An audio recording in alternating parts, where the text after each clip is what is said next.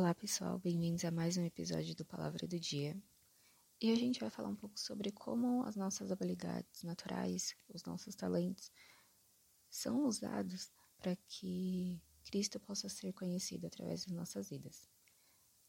Lá em Lucas 6, no verso 12 até o 16, fala sobre a escolha dos doze discípulos, doze apóstolos.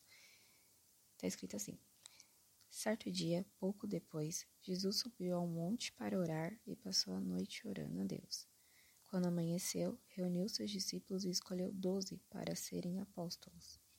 Estes são os seus nomes: Simão, a quem ele chamou Pedro, André, irmão de Pedro, Tiago, João, Felipe, Bartolomeu, Mateus, Tomé, Tiago, filho de Alfeu, Simão, apelidado de Zelote, Judas, filho de Tiago, Judas Iscariotes, que se tornou traidor.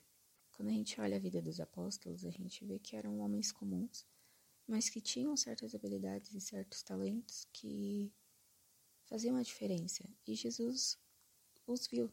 Jesus viu esse, essas habilidades que eles tinham e usou elas para que a mensagem fosse espalhada.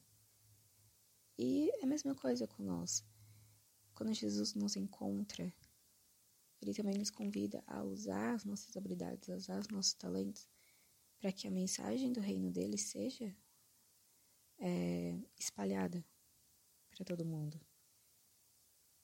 E a gente não, pode, não precisa pensar em habilidades extraordinárias que gênios têm. Não. Por exemplo, eu sou uma pessoa mais introvertida e eu gosto muito de ouvir. Eu posso sentar horas e ouvir a tua história, ouvir o que você tem para falar.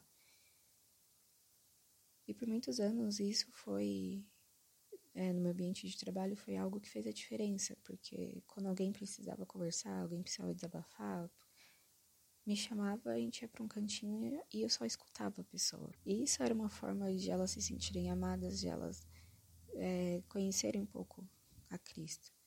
Da mesma forma, uma pessoa que é mais comunicativa, o ato dela falar, o ato dela se comunicar, também pode fazer outras pessoas se sentirem amadas, se sentirem acolhidas.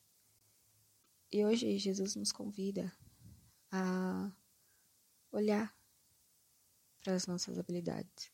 E se a gente tem dificuldade de encontrá-las, de enxergá-las, de aceitá-las, ele está disponível para nos fazer enxergar o que ele enxerga, o que ele vê.